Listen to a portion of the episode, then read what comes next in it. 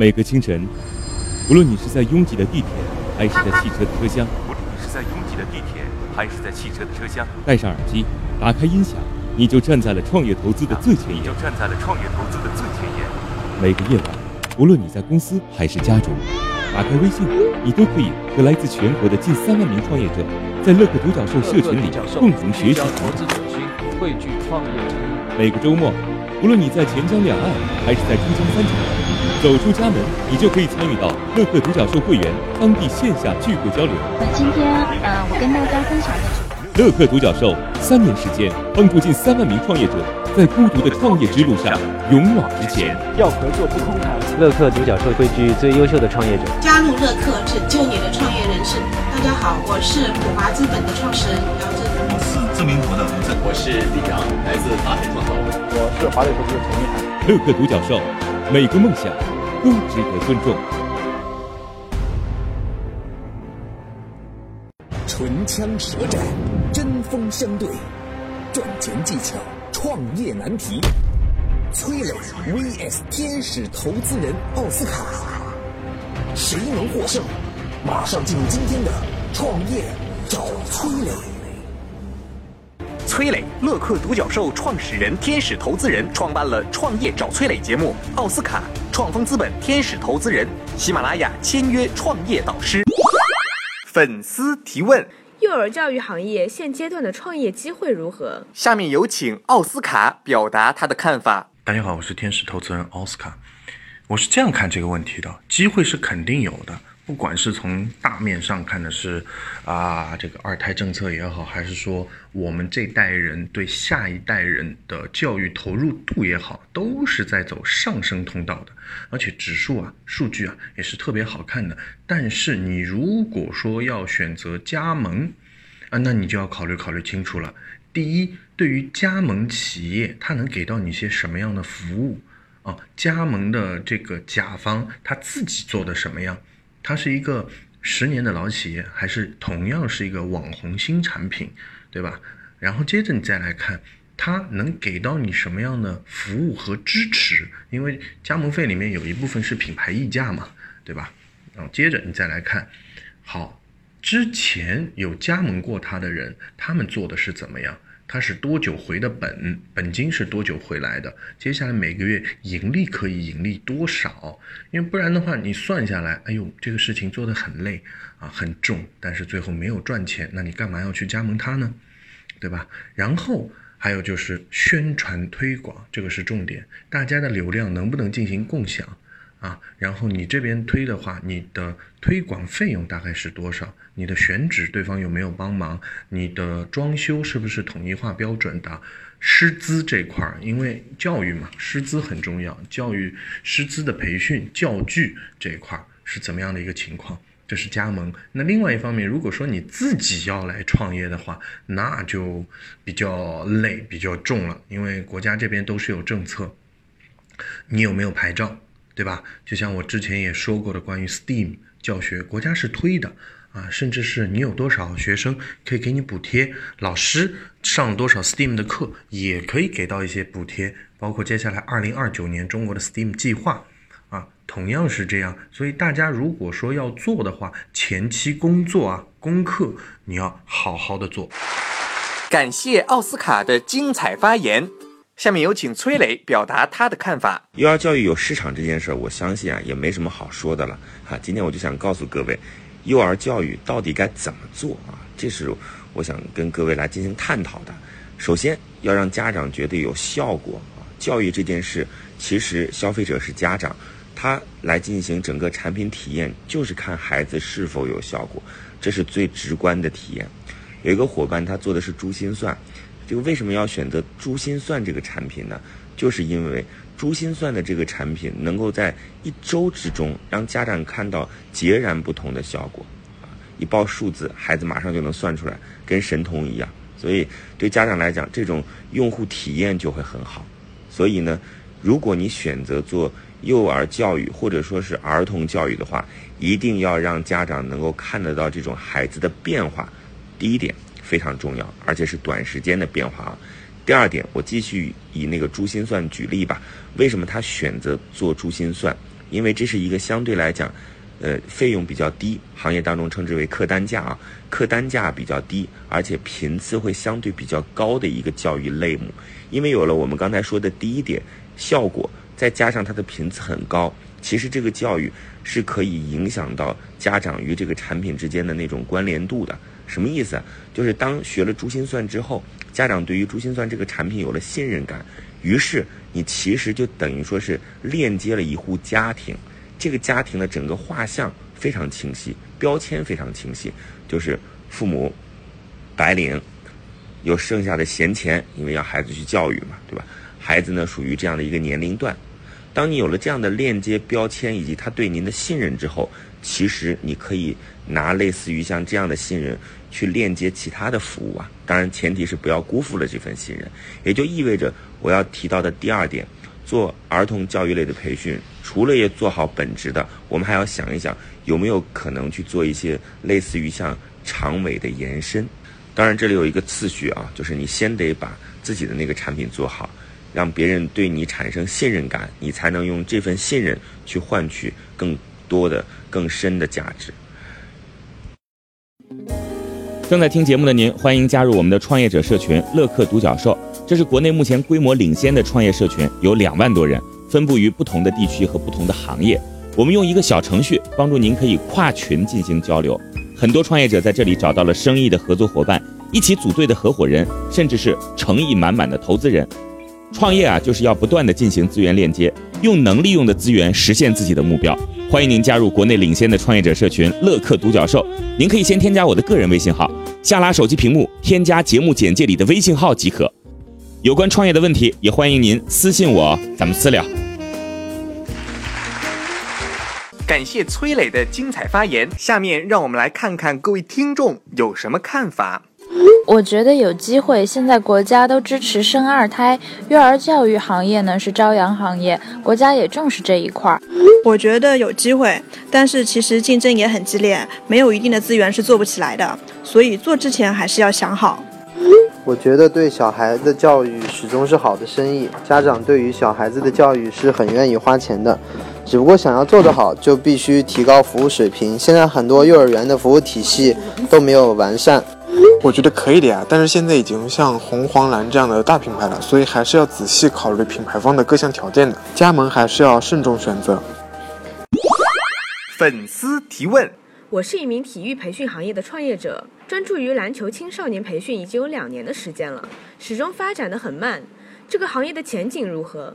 下面有请奥斯卡表达他的看法。大家好，我是天使投资人奥斯卡。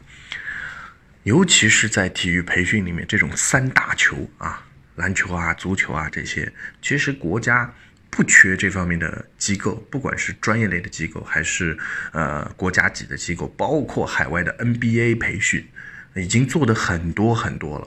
那你说，OK，两年的时间你已经做了，发展很慢，慢这个事情啊，不用去太过着急。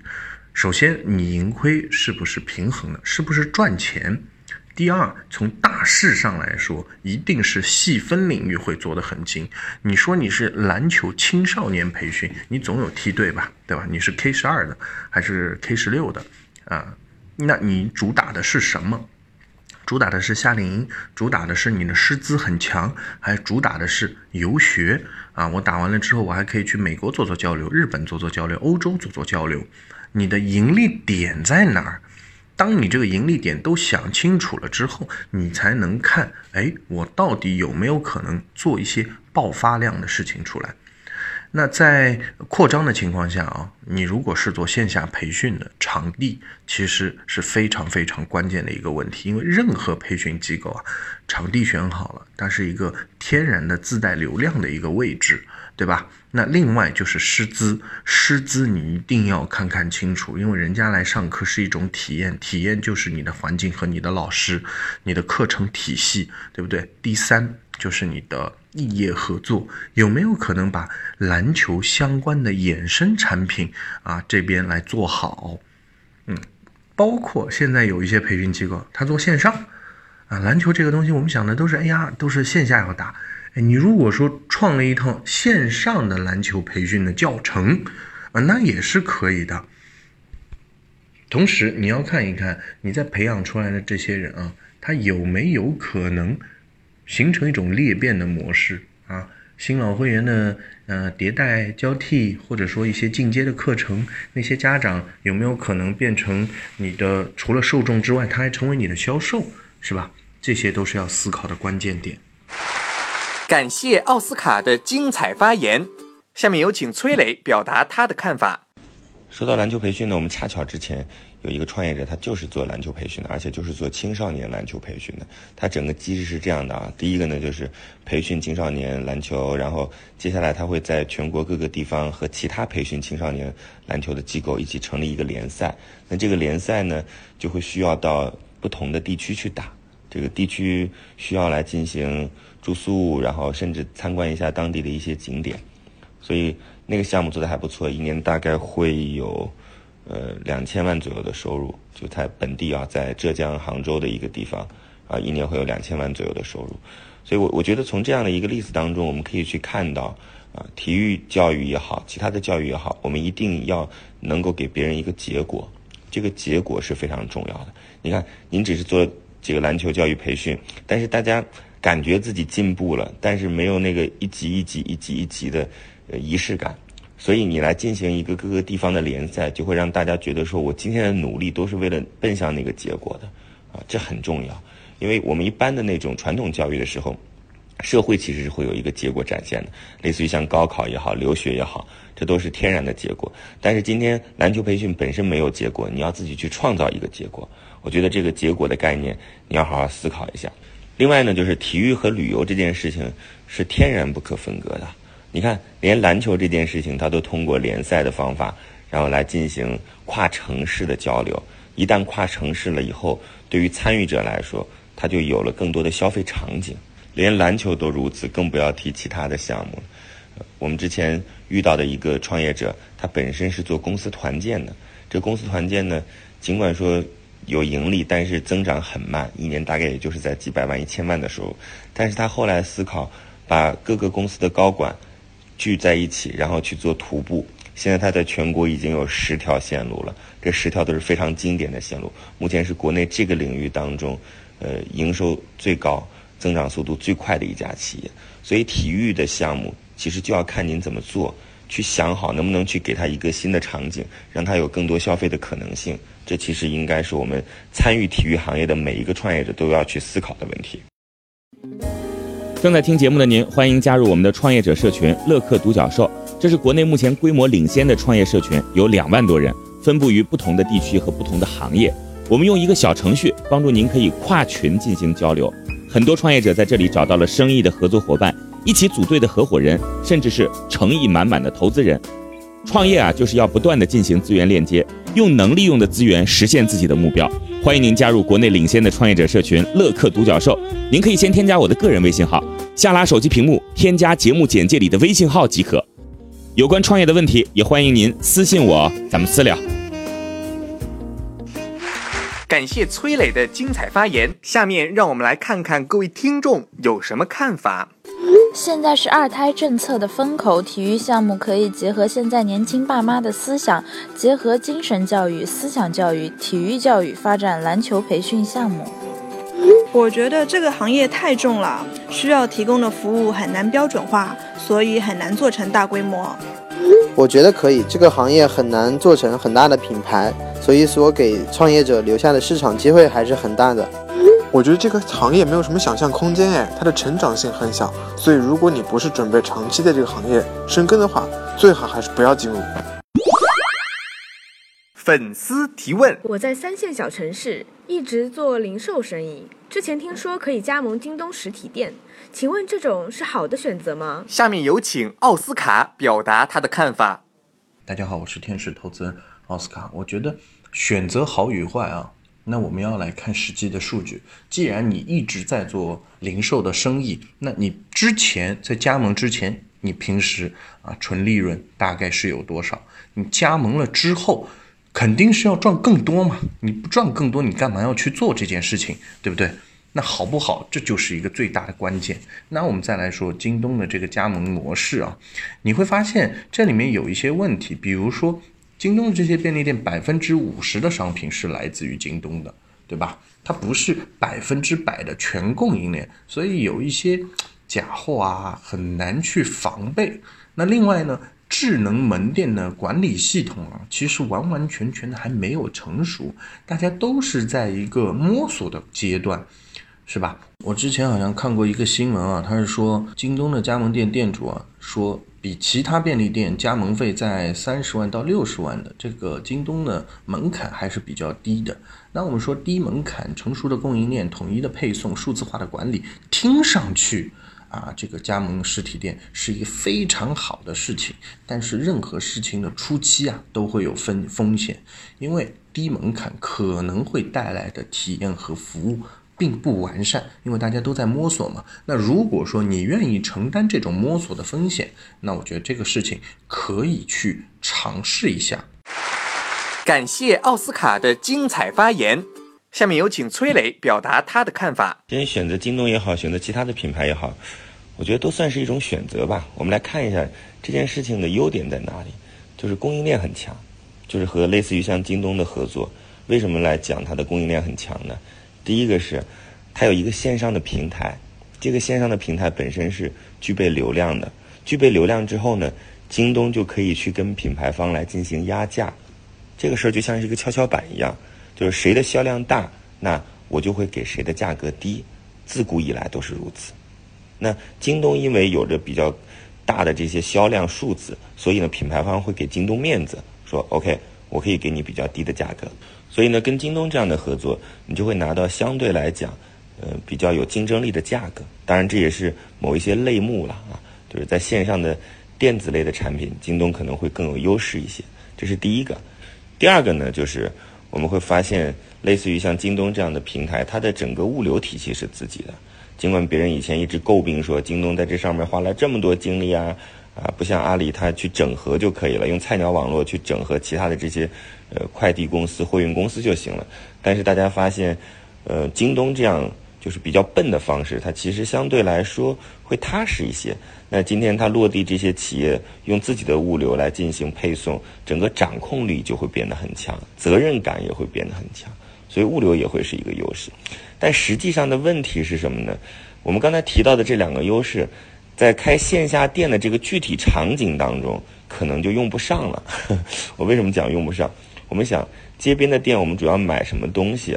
我们其实街边的店是买电子类的产品吗？我觉得并不是主要的。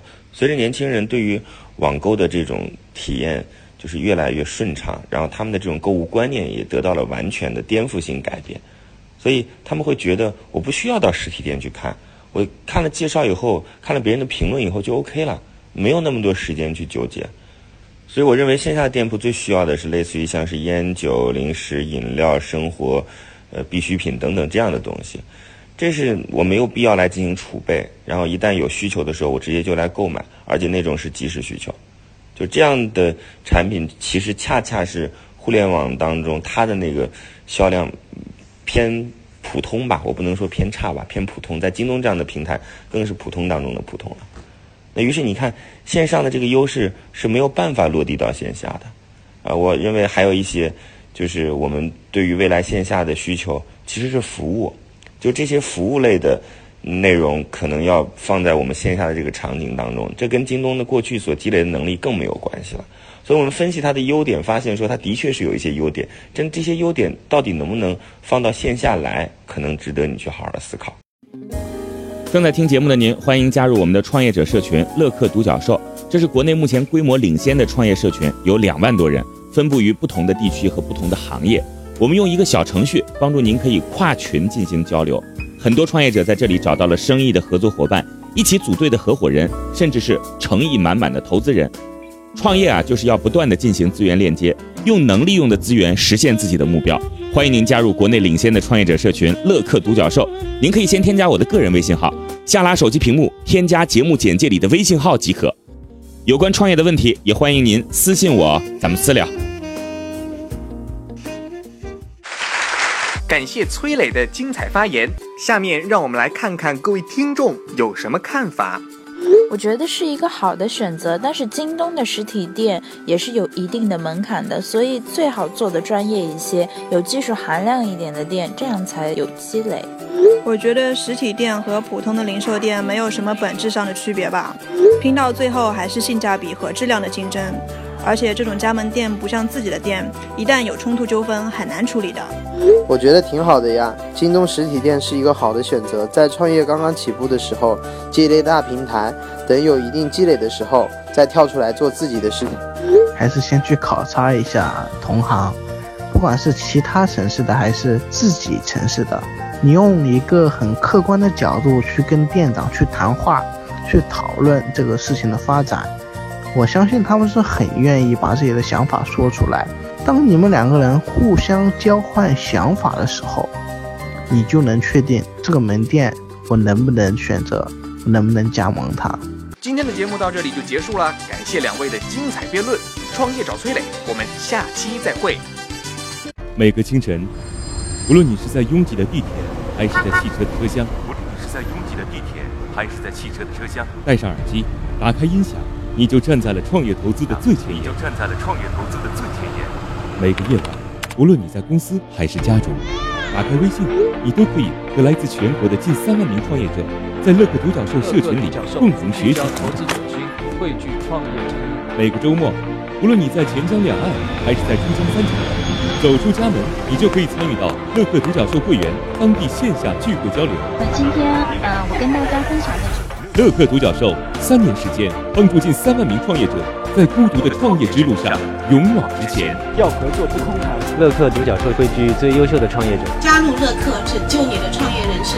大家好，我是普华资本的创始人姚振。我是自明博的洪正，我是李阳，来自达天创投。我是华磊投资的陈一涵。乐客独角兽，每个梦想都值得尊重。